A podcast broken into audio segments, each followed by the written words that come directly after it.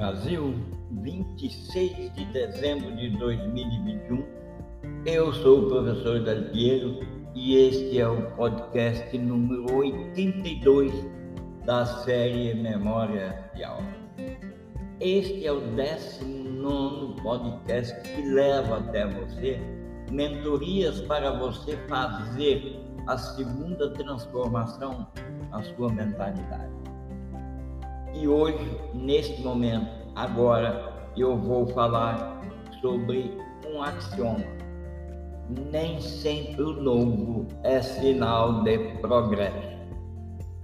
Como pode ser escutado em vários de nossos podcasts, principalmente esse da série Mentoria, a segunda transformação que deve ocorrer na mentalidade humana é assimilar que nem sempre o novo é sinal de progresso. E eu vou justificar. Nossos ancestrais mais primitivos desenvolveram várias formas de inteligência anteriores à invenção da linguagem. Bom, o que os ajudou na árdua luta pela sobrevivência foi exatamente as diversas formas de inteligência que desenvolveram antes de poderem fazer palavras de alerta, gritar em palavras de alerta. Naquela época, naqueles tempos, eles pensavam sobretudo em termos de imagens visuais e tornaram-se mestres em perceber padrões e em discernir detalhes importantes no ambiente que os levavam a sobreviver a perigos iminentes perambulando por vastos espaços abertos, eles desenvolveram o raciocínio espacial e aprenderam a se orientar nos mais diversos contextos e usavam pontos de referência, posição do Sol, montanhas, árvores, declives. Eram capazes de pensar em termos mecânicos e se tornaram extremamente habilidosos na coordenação das mãos e dos olhos e foi dessa forma que criaram coisas. E apreenderam nas suas mentes aquilo que conseguiram captar e assim demonstravam aos herdeiros as habilidades. É dessa forma que a mente humana levou o ser humano de um ponto A na ancestralidade aos dias de hoje. Na primeira etapa, aprenderam na segunda etapa, aprender e demonstrar. Com a invenção da linguagem, o intelecto de nossos ancestrais se desenvolveu em ritmo acelerado. Ao pensar com as palavras, eles podiam visualizar muito mais possibilidades no mundo circundante, aquele mundo que eles estavam inseridos, do que até então eram capazes de transmitir aos outros. Com a palavra, eles podiam transmitir e fazer acordes, fazer alertas que logo em seguida faziam uma ação de fuga ou de ataque. Mas foi pela invenção da linguagem que o cérebro humano progrediu ao longo dessas linhas evolutivas. O cérebro humano tornou-se um instrumento multitarefa, extremamente flexível capaz de pensar em vários níveis e combinar muitas formas de inteligência com todos os sentidos. Essa combinação de vários níveis e a, e a maneira de fazer com que todos os sentidos estivessem em benefício da vida trouxe os seres humanos até os nossos Entretanto, ao longo do percurso surgiu um problema, e é um problema grave. Aos poucos perdemos a flexibilidade intelectual e nosso raciocínio ficou muito dependente das palavras. No processo também reduzimos as ligações com o sentido, visão, olfato, equilíbrio, tudo isso, tudo aquilo, tato, tudo aquilo que desempenhava um papel tão importante na formação da nossa atitude, na formação daquela inteligência que poderia se transformar em benefício para a vida, ficou para trás. E aí nós podemos hoje afirmar a linguagem é em grande parte um sistema concebido para a comunicação social. Isso é verdade. Baseia-se em convenções compartilhadas por todos e mais ou menos regras rígidas e estáveis, de modo a possibilitar o, entendimento mútuo com o mínimo de ruído. Aqui a palavra-chave é entendimento. A linguagem produz o entendimento, mas a compreensão é quando linguagem, visão, tato e todos os sentidos estão a serviço da vida e mais nada. Quando se trata da incrível complexidade e fluidez da vida, essa situação de ficar preso às palavras com frequência deixa a humanidade em uma situação precária. A gramática das línguas nos aprisiona em certas formas de lógica e de maneiras de pensar. E eu recomendo a cada pessoa que escute esse podcast com redobrada atenção. E logo de saída eu quero dar uma recomendação. A partir de agora, comece a interpretar imagens em movimento. Faça a sua TV ficar sem som. Assista seus filmes sem som, pelo menos trechos. Depois volte, rebobine, veja a sua interpretação está à altura. E assim você vai recuperar aquela inteligência que perdemos no processo civilizatório. Neste 19 tema de mentoria, eu vou reafirmar e vou pedir para que você dê uma oportunidade à perpetuidade. Acredite que nem sempre o novo é sinal de progresso. Desde que se iniciou o processo civilizatório, e notadamente naqueles últimos, nestes últimos 100 anos, com o rápido desenvolvimento das ciências, da tecnologia, das artes, nós humanos usamos e tivemos que usar o cérebro para resolver problemas e equações comportamentais cada vez mais complexas. Entretanto, as pessoas realmente criativas desenvolveram a capacidade de fazer a solução de problemas cada vez mais complexos, mas também pensam além da linguagem e recuaram as formas primitivas de inteligência que sempre serviram à humanidade durante milhões de anos.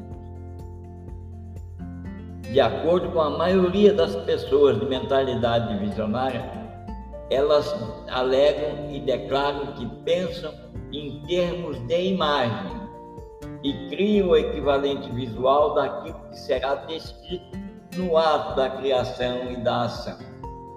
A lista de pensadores renomados que recorreram às imagens é enorme.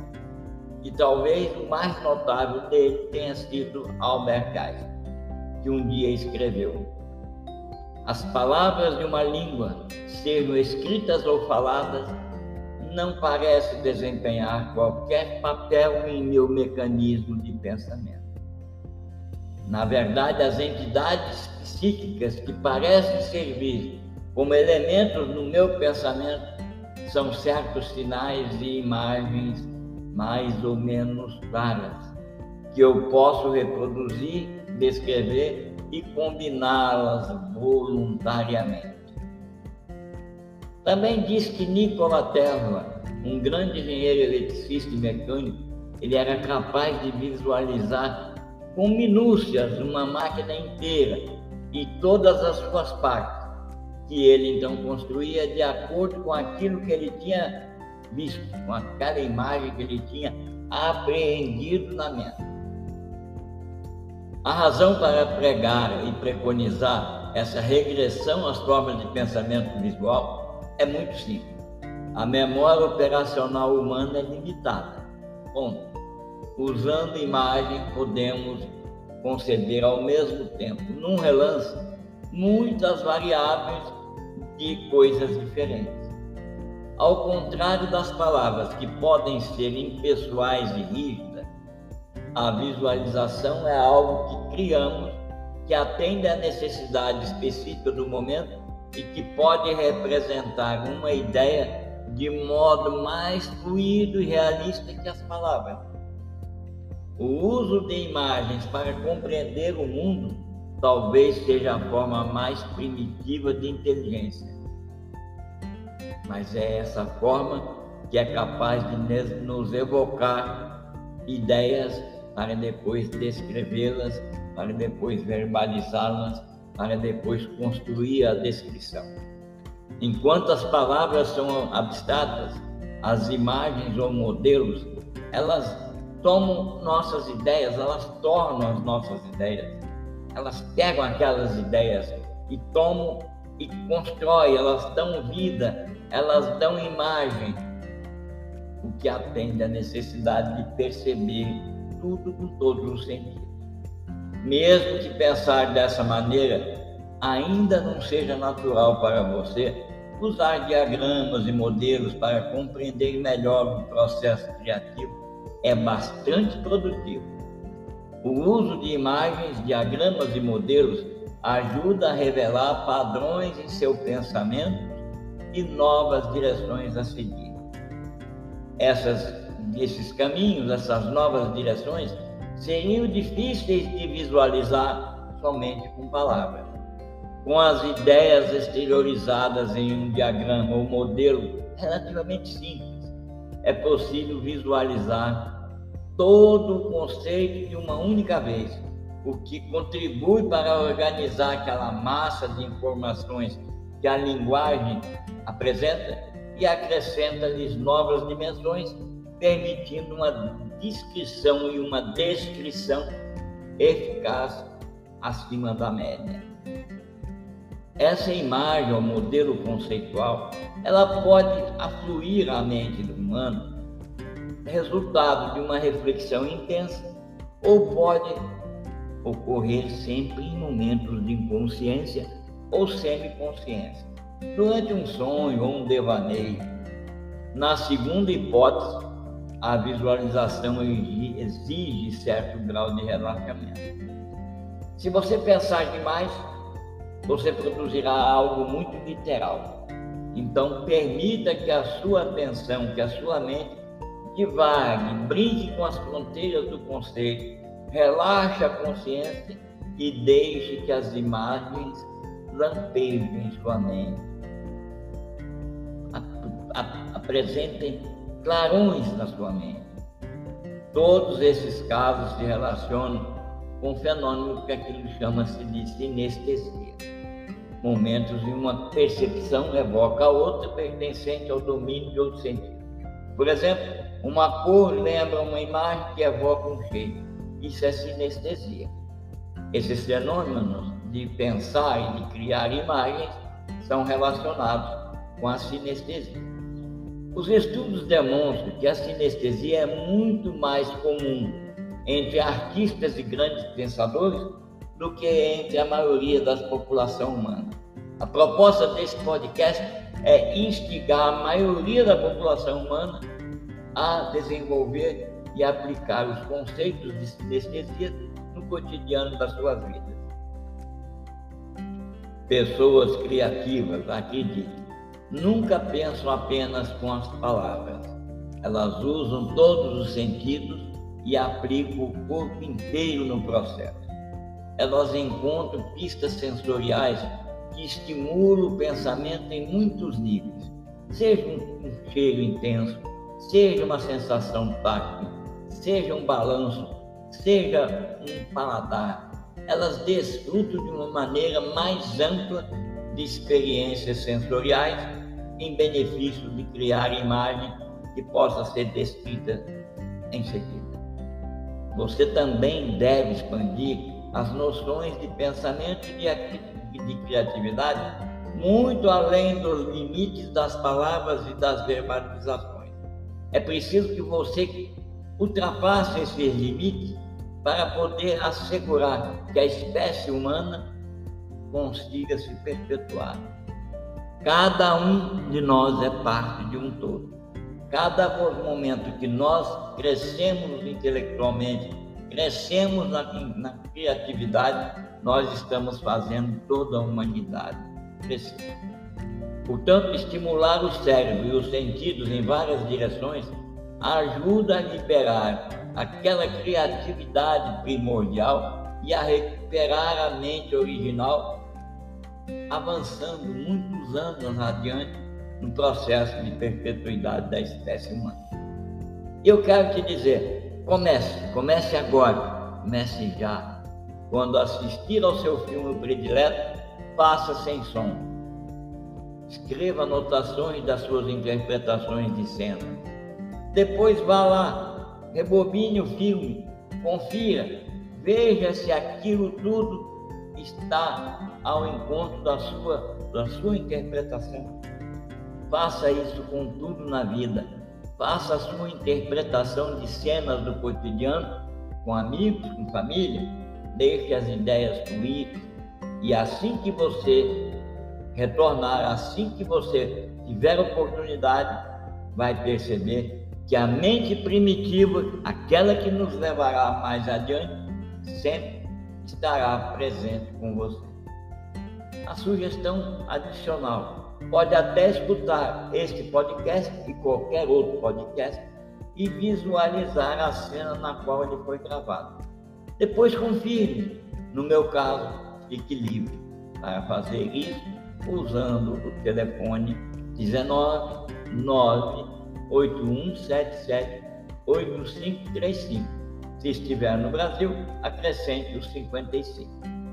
Também vou deixar na descrição deste podcast uma série de filmes, vídeos, imagens que são trazem junto informações relevantes para instigar a sua capacidade de especular, de estimular o cérebro para interpretar.